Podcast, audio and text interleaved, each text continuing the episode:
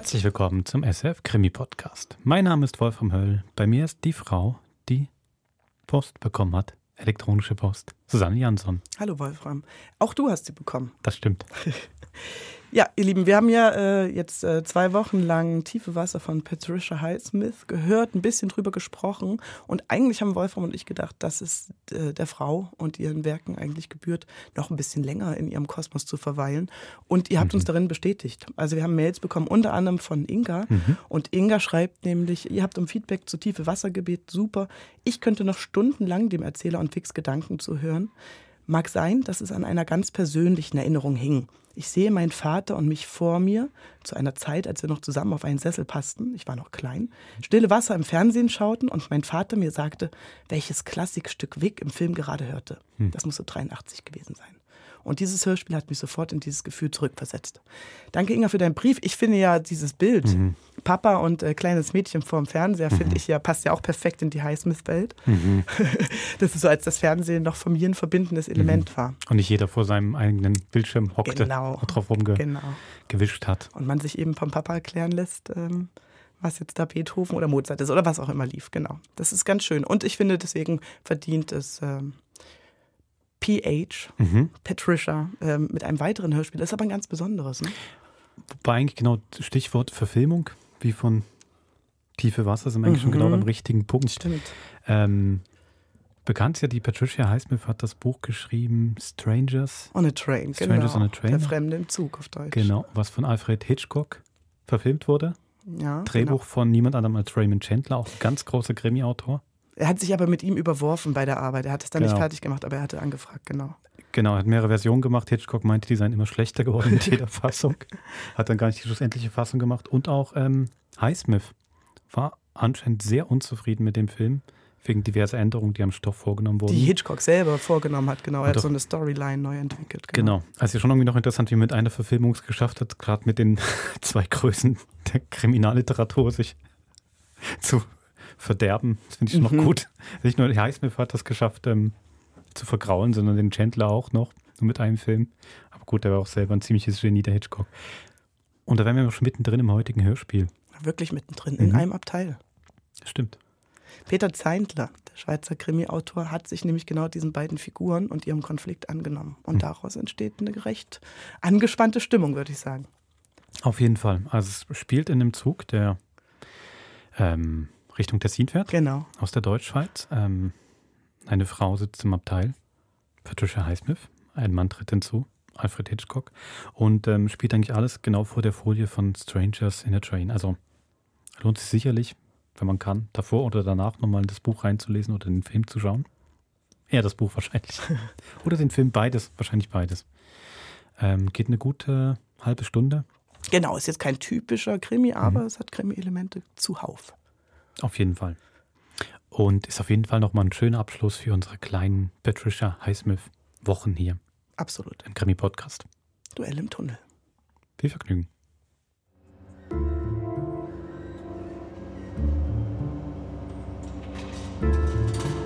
Das Duell. Wir heißen Sie willkommen im Intercity von Zürich nach Milano, Centrale, Mailand, Hauptbahnhof. Nächster Halt, Art Golda. Ocean Are, Art Golda. Prossima fermata, Art Golda. Next stop, Art Golda.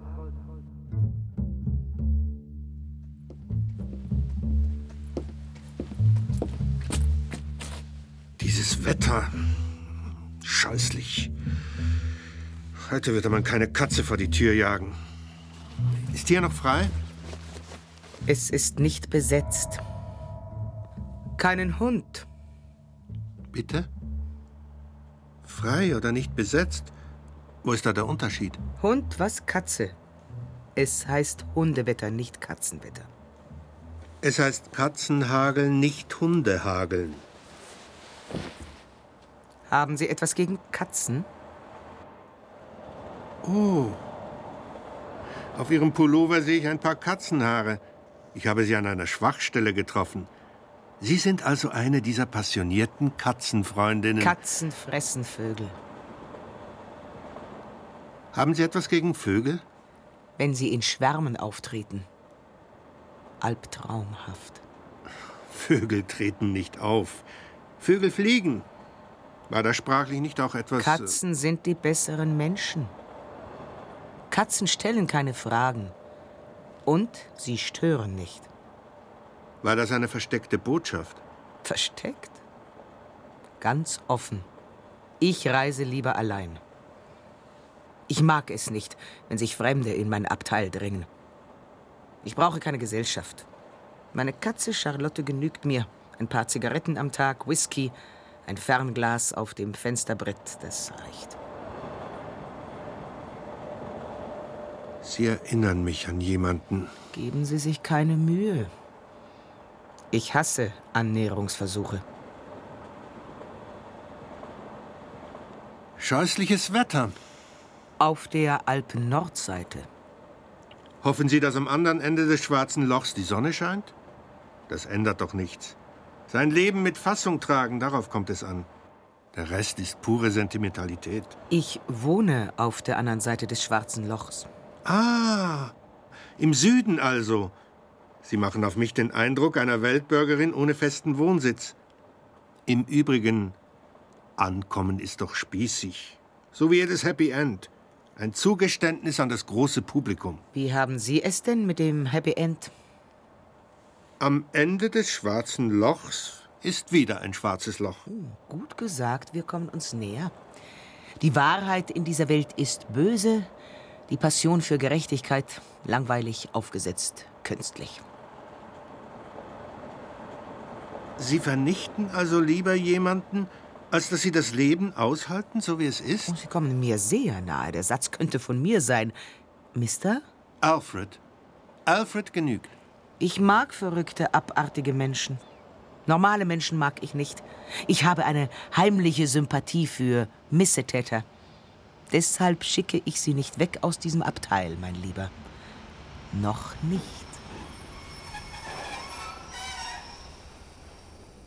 Da, schauen Sie, wir sind in Goldau angekommen. Was für eine Szenerie. Schwarze Erinnerungen. 1806. Damals, am 2. September, hat ein Felssturz beinahe das ganze Dorf verschüttet. Von dort oben kamen die Brocken heruntergedonnert. Und sie begruben zwischen Rossberg und Rigi beinahe 500 ahnungslose Menschen. Zermanscht in einem einzigen großen schwarzen Loch. Apokalyptisch. Das passt doch in Ihr Weltbild. Beeindruckend. Sie haben wohl recherchiert. Ich habe nun einmal eine Schwäche für Horrorszenarien. Sie mögen's pompös, Breitleitmand. Ich mag's auch ganz privat. 14 Menschen haben den Bergsturz überlebt. Man kann es ja auch so sehen. Glück gehabt. Glück haben ist die Ausnahme. Irgendwann im Leben steht oder sitzt jeder einmal am falschen Ort. Wer auch immer, liebe Frau. Patricia. Pat. Pat genügt. Ein Name ohne Echo. Ich mag es nicht, wenn jemand auf den Endsilben meines Namens rumreitet. Pat wie ein trockener Schlag in den Nacken. Wie war das jetzt mit dem Zufall, liebe Pat? Eines Tages sitzt man im falschen Augenblick am falschen Ort? Es gibt keinen Ausweg. Man muss das Leben leben, das man bekommen hat. Alles ist vorbestimmt. Man kann nie ein anderer oder eine andere sein. Und darum sitzen wir jetzt in diesem Zug, Alfred. Richtig. Es gibt keinen Ausweg. Man kann kein anderer oder keine andere sein.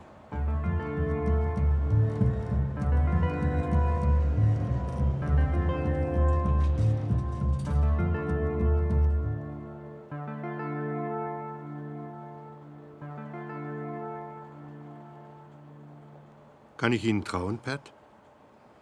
Sie sind doch die, für die ich Sie halte. Sie können niemandem trauen. Das wissen Sie doch. Haben Sie noch mehr Probleme dieser Art? Ich habe keine Probleme, Pat. außer dass ich Ess- und Trinkexzesse liebe. Ich mache vielleicht anderen Probleme, aber ich weiß, jedes Problem im Leben kann man lösen. Nur das Problem des eigenen Todes nicht. Sie sagen es. Die Mörder haben den besseren Teil in Händen als ihre Opfer. In der Tat. Aber jeder Mörder braucht ein Motiv, liebe Pat. Oder etwa nicht? Mörder sind keine Frontsoldaten, die überleben wollen. Ein Motiv lässt sich immer finden. Es geht nur darum, dass dieses Motiv den anderen verborgen bleibt, damit man selbst überlebt. Ein Mord scheinbar ohne Motiv. Zum Beispiel. So könnte eine Geschichte anfangen. Ein Mann trifft eine Frau. Irgendwo. In einem Restaurant, im Theater, im Zug. Zufällig. Zufälle gibt es nicht. Aber egal. Diese Geschichte kommt mir irgendwie bekannt vor. Fahren Sie fort. Es gibt da eine Frau. Eine Blondine. Sie stehen doch auf Blondinen. Warum nicht? Attraktive Blondinen mit der Ausstrahlung kühler Erotik. Hinter ihrer Fassade verbirgt sich ein Vulkan. Sie mögen daherkommen wie Lehrerinnen, aber steigen Sie gemeinsam in ein Taxi, überrascht sie Sie damit, dass sie Ihnen den Hosenschlitz. Verzeihung, stört es Sie, wenn ich rauche? Das ist ein Nichtraucherabteil. Ohne meine Zigarre bin ich. Nicht vollständig? Männerfantasien. Das ist wohl die Kehrseite Ihrer anerzogenen katholischen Lustfeindlichkeit, lieber Alfred. Gut, dann eben keine Zigarre. Zurück zu den unheilvollen Liebesbeziehungen. Gut, zurück zu den Blondinen. Es gibt also mehr als eine in Ihrem Leben? Und Sie möchten mindestens eine davon loswerden, um es auf den Punkt zu bringen trotz deren Vorzüge auf Taxifahrten. Blondinen neigen zur Untreue. Och, Ihnen schwebt ein Mord aus Eifersucht vor? Alle Achtung. Blödsinn. Eifersucht ist ein allzu banales Motiv. Aber man kann eine Blondine auch umbringen lassen, um so an ihr Vermögen zu kommen, das einem bei einer Scheidung vielleicht entgangen wäre. Die Frau hat also Geld. Geld ist immer ein gutes Motiv. Sie hat eine hohe Lebensversicherung. Und sie ist kinderlos. Ihre Frau? Eine dieser Blondinen. Warum so eilig? Warten Sie. Bleiben wir bei den Motiven. Kommen Sie zur Sache, Alfred. Das ist ja die Sache. Sie möchten also, dass ich diese Frau, die vielleicht Ihre Frau ist, umbringe. Habe ich etwas derartiges geäußert? Ja, noch nicht, aber Ihr Antrag ist unmissverständlich. Ich kürze die Geschichte ab. Ich soll diese wohlhabende, lebensversicherte Frau aus dem Weg schaffen. Und das Motiv? Nennen Sie mir ein überzeugendes Motiv. Reichtum genügt mir nicht. Vielleicht möchte ich beweisen, dass eine Lebensversicherung keine Überlebensversicherung ist. Und wenn dabei für mich etwas herausspringt. Falls Sie die Frau lieben sollten, stimmt die Geschichte nicht. Von Liebe war von Anfang an nie die Rede. Sie ist ein Störfaktor in meinem Dasein. Aber diese Erkenntnis musste reifen. Jetzt ist es an Ihnen. Ich würde mich durchaus erkenntlich zeigen. Verstehe. Wenn ich die Frau umbringe, die ich nicht kenne und die mich nicht kennt, werden Sie gewissermaßen als Gegengeschäft jemanden töten, der mir im Wege steht. Vorzugsweise natürlich jemanden, dem Sie vorher nie begegnet sind. Und niemand wird Sie verdächtigen, wie auch mich niemand in Verdacht haben wird. Zwei Morde ohne Motiv, das perfekte Verbrechen. Nicht sehr originell, ich weiß. Schon gehabt. Aber ich denke, sehr überzeugend. Also, was kann ich für Sie tun? Oft wachsen aus zufälligen Begegnungen aufregende Geschichten, nicht wahr?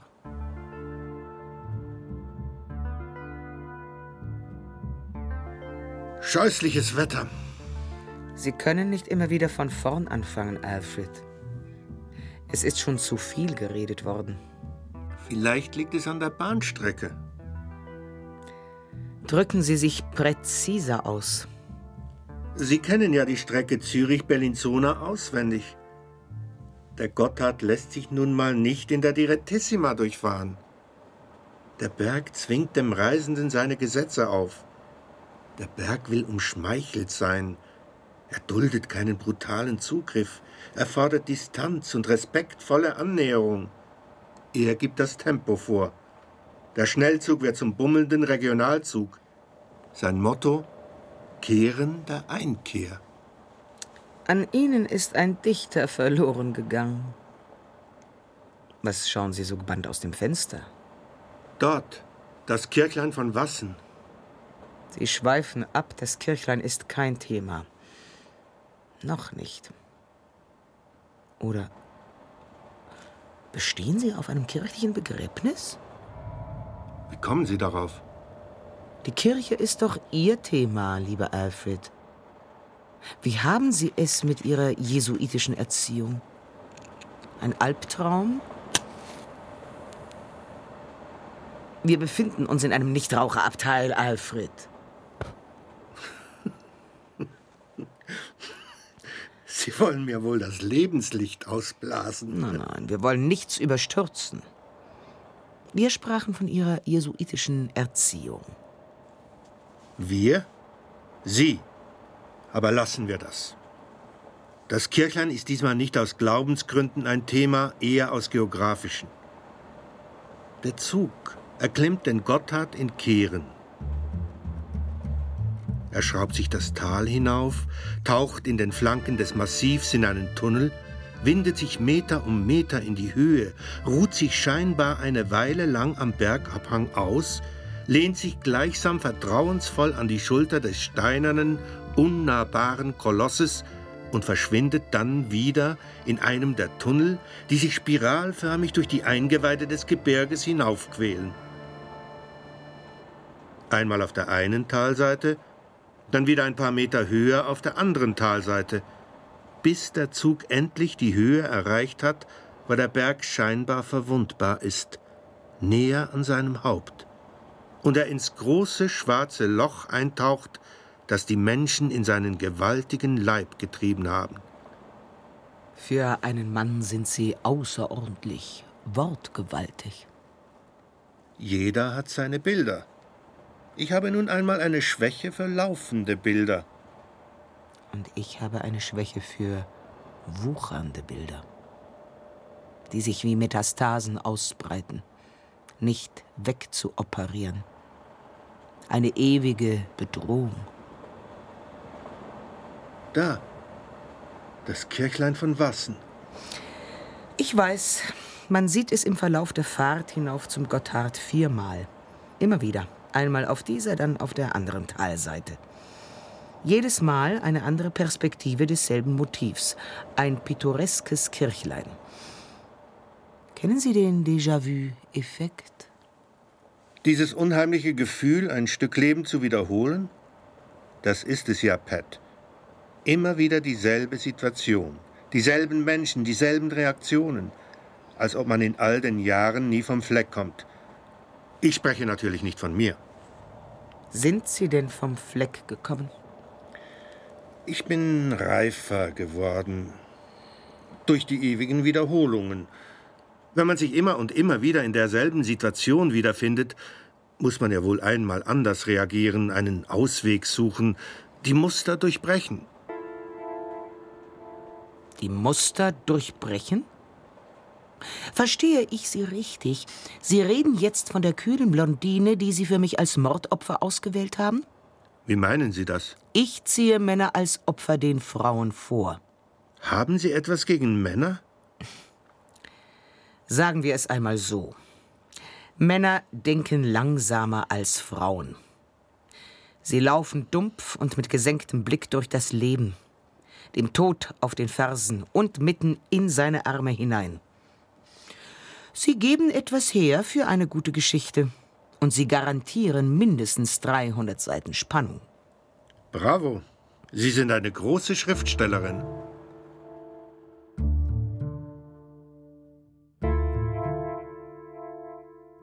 Scheußliches Wetter. Dort. Das Kirchlein von Wassen. Noch immer dieselbe Ansicht.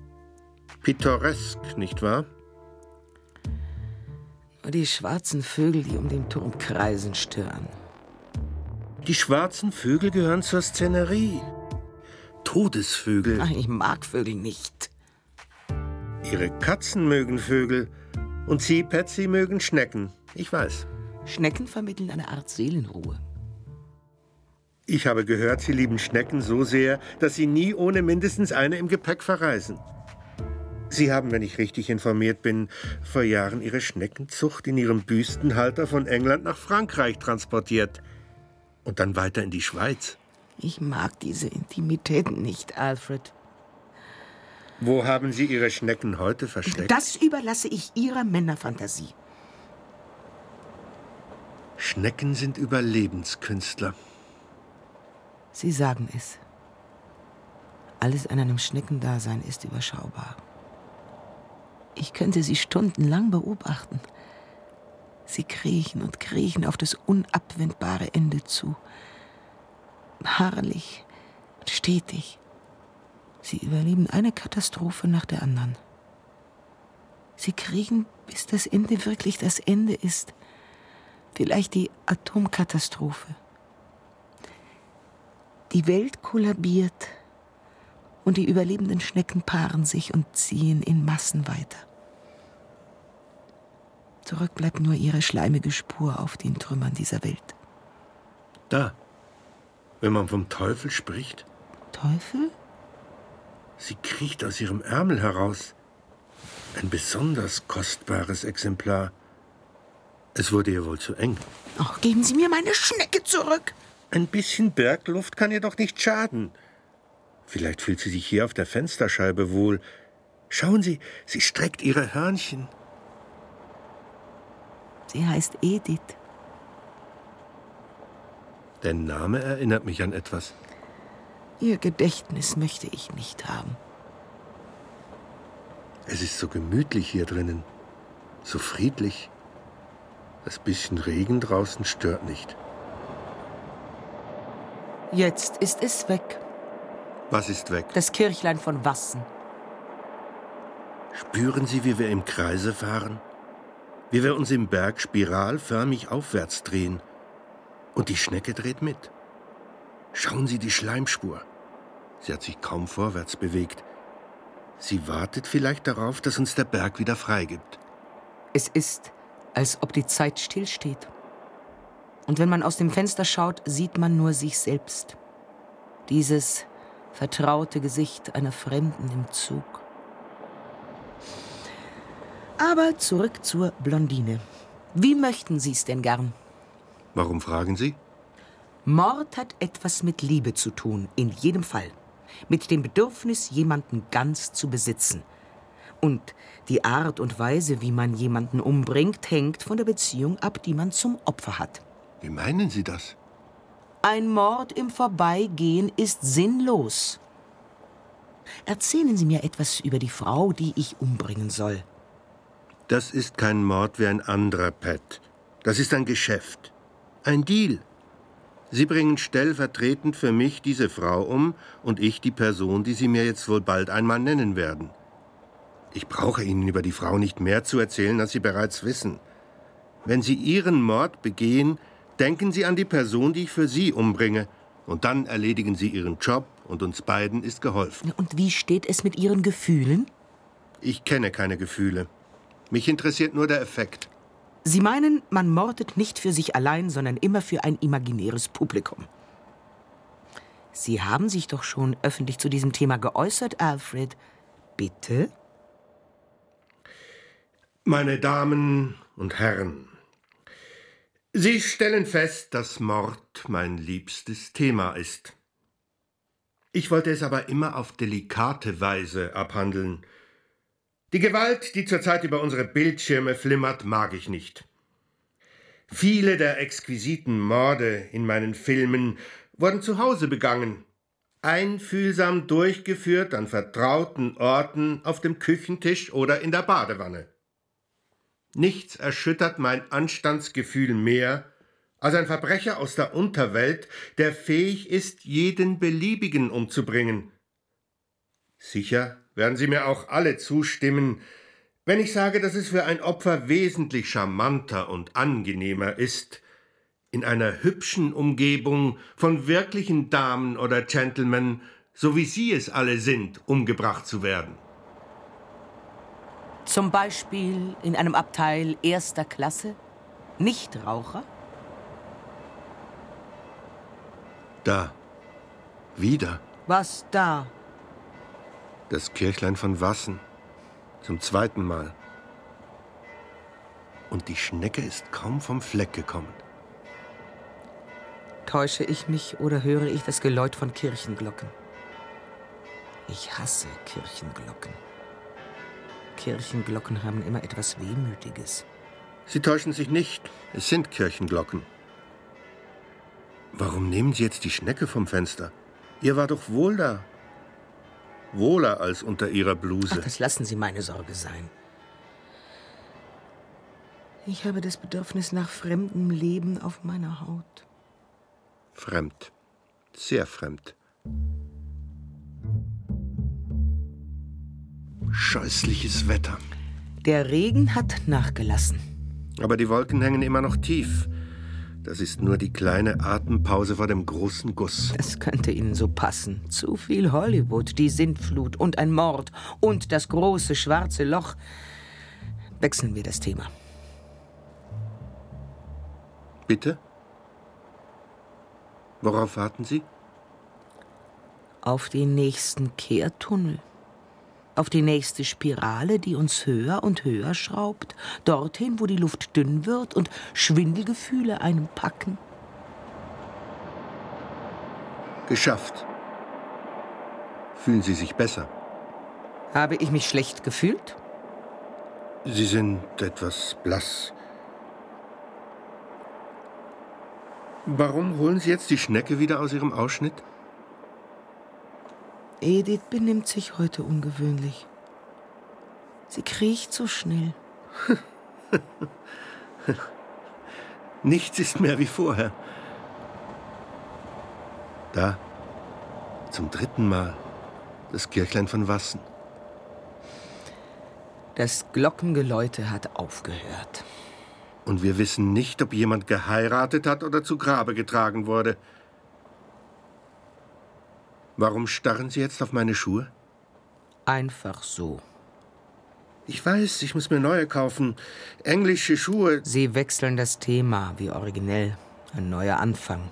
Das Thema Wetter ist verbraucht. Es interessiert mich nicht, ob Sie neue Schuhe kaufen möchten. Was interessiert Sie denn? Ich warte auf Ihre Frage. Gleich. Sobald wir aus dem Tunnel heraus sind. Sobald wir das Kirchlein von Wassen zum vierten Mal sehen werden. Soll ich die kühle Blondine dazu zwingen, Schlaftabletten zu nehmen?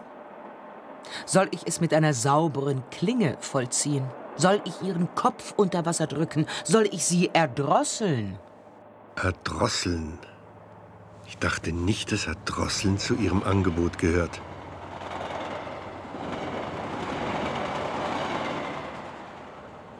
Es regnet wieder stärker. Erdrosseln also? Ich habe Sie etwas gefragt. Es sind jetzt mehr schwarze Vögel als vorher. Da, schauen Sie. Ganze Schwärme. Sie verdunkeln den Himmel. Der apokalyptische Aufstand der Vögel. Chaos überall. Kommen wir jetzt zur Sache. Bitte? Was kann ich für Sie tun? Gibt es einen Mann in Ihrem Leben, der Ihnen im Weg steht? Ich habe nichts mit Männern am Hut, habe ich das nicht schon gesagt? Und besonders gehen Sie mir auf die Nerven, wenn Sie mich in eine alte Geschichte hineinziehen wollen. Ich verstehe Sie nicht. Es gibt da ein Problem, lieber Alfred. Es gibt kein Problem. Sie bringen die Frau um, deren Adresse und Bild ich Ihnen jetzt gleich zeigen werde, und ich töte den Mann, dessen Identität Sie mir preisgeben. So läuft die Geschichte. Und wenn sich nur einer der beiden Partner an die Abmachung hält? Der eine oder die eine verübt den Mord, der oder die andere schafft es nicht oder will es nicht schaffen. Was dann? Es gibt hier ja keine Gleichzeitigkeit. Ich gebe zu, vom Spannungsgehalt her ist das die bessere Lösung. Da scheiden sich unsere Geister. Ich finde zwei Tote immer besser als einen. Wir können ja einen Vertrag abschließen, Pat. Dann funktioniert der Deal. Wir unterschreiben und jeder von uns hinterlegt den Vertrag mit der Vereinbarung und den beiden Unterschriften in einem Safe. Ach, vergessen Sie's. Sie steigen aus? Ach, natürlich nicht. Die Geschichte ist zu gut. Dann nennen Sie mir jetzt einen Namen.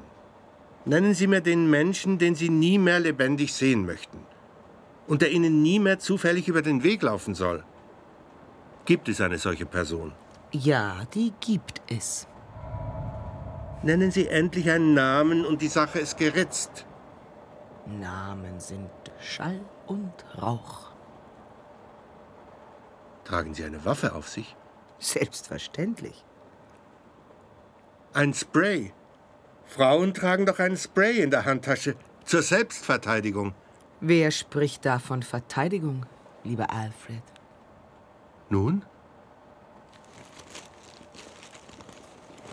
Eine Pistole. Ich weiß, etwas konventionell, aber ich denke durchaus wirksam. Eine Bernardelli. Modell 68. Ein geschichtsträchtiges Modell. Sie haben Sinn für Symbolik. Eine 68er. Aber die ist doch etwas aus der Mode gekommen, wie alles von damals. Darf ich mal? Nein, Ein 68er Modell in den Händen einer nicht mehr ganz jungen Dame wirkt, sagen wir es so, etwas deplatziert. der Jahrgang spielt keine Rolle. Das Kaliber ist in Ordnung. Bitte lassen Sie das. Man zielt nicht zum Spaß auf Menschen. Jetzt kommt gleich das große schwarze Loch. Ihren Humor möchte ich haben. Schwarz, sehr schwarz. Man sagt nicht nur mir schwarzen Humor nach. Ich denke, Sie haben auch Sinn dafür. Wir sollten uns an die Reihenfolge halten. Zuerst die kühle Blondine. Hier, das Foto. Zuerst also die Frau und dann räume ich den Mann aus dem Weg, den Sie meinen. Wenn Sie mir sein Foto zeigen und mir seine Anschrift geben, hinten auf diesem Foto steht Ihre Adresse. Jetzt ist es an Ihnen, Pat. Ich weiß, welchen man Sie für mich umbringen könnten. Also, schießen Sie los. Losschießen, gleich jetzt? Wie soll ich das verstehen? Wörtlich? Wer ist der Mann? Für einen Meister des Suspens sind Sie außerordentlich begriffsstutzig. Ich bin immer für eine überraschende Lösung, Pat. Ich gebe Ihnen jetzt meine Pistole und Sie schießen sich ein großes schwarzes Loch in Ihren schwarzen Anzug. Oder besser noch, ins blütenweiße Hemd. Sie haben die Wahl. Und dann kann ich ja noch immer Ihre Blondine erdrosseln. Pat, so doch nicht. Sie haben doch kein Motiv. Kein Motiv. Sie denken, ich habe kein Motiv. Sie haben mir eine Geschichte gestohlen, in der zwei Männer einen Mord auf Gegenseitigkeit begehen. Und dann haben Sie einen Film daraus gemacht. Aber aus meinem Guy Haynes, dem Architekten, haben Sie einen Tennis-Champion gemacht. Und bei Ihnen platzt der Deal. Einer schafft es nicht, den anderen zu töten. Mein lieber Alfred, das war nicht meine Geschichte. Ihre Geschichte war unglaubhaft, nicht logisch. Sie sind verrückt. Verrückt. Nein, ich bin nur konsequent. Und ich halte es mit dem guten alten Schweizer Kollegen Fritz. Dürrenmatt, nur die schlimmste aller möglichen Wendungen ist gut genug. Dann geben Sie mir jetzt die Pistole. Ich werde das Geschäft erledigen. Ein Deal ist ein Deal, Ehrensache. Nein, ich behalte die Waffe, Alfred. Ich habe meine Meinung geändert. Männer sind Feiglinge. Auch Sie. Wenn's drauf ankommt, schicken Sie immer die Frauen vor. Wie meinen Sie das? Ich werde es für Sie erledigen, lieber Alfred. Zwei Morde, ja. Einen übernehme ich, den anderen Sie. Ich zuerst. Aber dann werde ich meinen Mord ja gar nicht. Vom Spannungsgehalt her ist das Ihrer Meinung nach doch die bessere Lösung. Sie saßen mir ein ganzes Leben lang im Nacken, Alfred. Sie besetzten meine Träume. Warum haben Sie sich in mein Abteil gedrängt? Ein halbleerer Zug. Es gab so viele Möglichkeiten, Sie aber haben ausgerechnet dieses Abteil gewählt. Warum hätte ich woanders einsteigen sollen? Ich habe sie im Vorbeigehen gesehen. Ein Impuls? Vorsehung? Anziehung? Sie haben mich gesucht. Und jetzt starren Sie wie gebannt auf den Lauf meiner Pistole. Sie scherzen. Äh, Ihre Pistole ist nicht geladen, Pat. Äh, Sie können doch keinen wirklichen Mord begehen. Von Angesicht zu Angesicht. Geben Sie mir die Waffe. Überstürzen Sie jetzt nicht. Schauen Sie, Edith. Sie kommt nicht vom Fleck. Wollen Sie Zeit schinden, lieber Alfred? Ich könnte Ihnen meine Edith jetzt ganz einfach in den Mund stecken, mit vorgehaltener Pistole. Ich könnte sie zwingen, die Schnecke zu schlucken und daran zu ersticken. Es reicht, Patricia. Die Pistole ist geladen, Alfred. Ist Ihnen dieses Geräusch bekannt? Ich kenne es nur aus Filmen, Pat. Das ist kein Film, Mr. Hitchcock. Knight Commander of the British Empire. Das ist jetzt meine Geschichte. Meine Überlebensgeschichte. Treiben Sie es nicht bis zum Äußersten, Mrs. Highsmith. Bitte.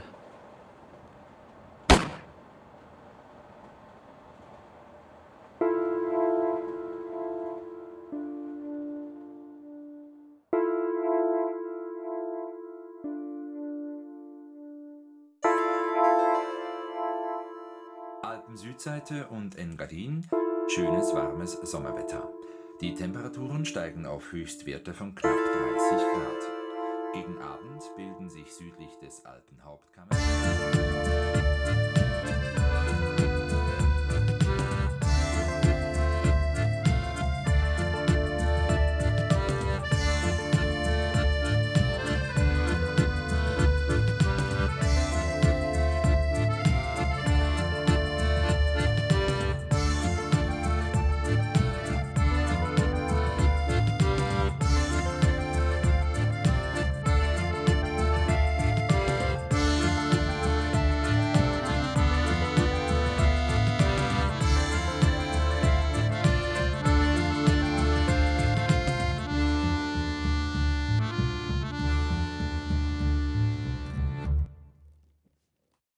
So, das war Duell im Tunnel von Peter Zeindler. Und damit hören wir erstmal auf, uns mit Patricia Highsmith zu beschäftigen. Bye, bye. Bye, bye. Wie gesagt, die ähm, Notizen, Tagebücher sind, kommen jetzt diese Tage gerade neu raus.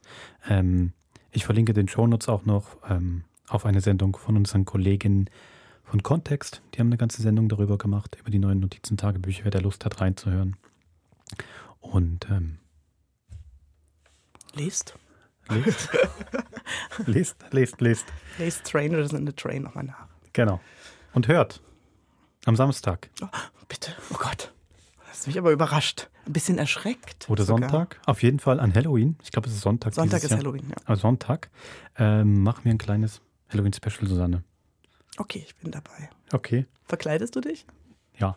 Wollen wir mit verstellten Stimmen? Mal schauen. Ähm. akustische Verkleidung. Gut.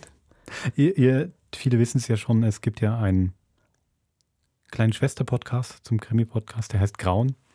Der ist vor einem Jahr gestartet. Eher so die böse Stiefschwester. Die böse Stiefschwester. Ui. Man weiß nicht, so auch tiefe Wasser. Hm, stimmt, die macht immer so. Das ist wie diese eine Geschichte, weißt Sag. du, wo die Leute ähm, ein Kind adoptiert haben und dachten, es sei neun.